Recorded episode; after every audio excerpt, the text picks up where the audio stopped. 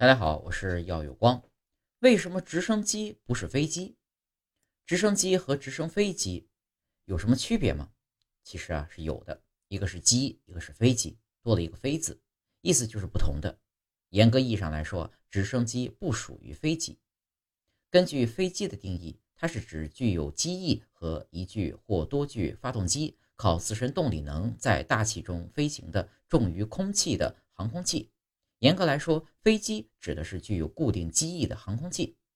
另外呢，飞机应该具有两个最基本的特征：一个呢是它自身的密度比空气大，并且它是由动力驱动前进；二是飞机有固定的机翼，机翼提供升力，使飞机翱翔于太天空。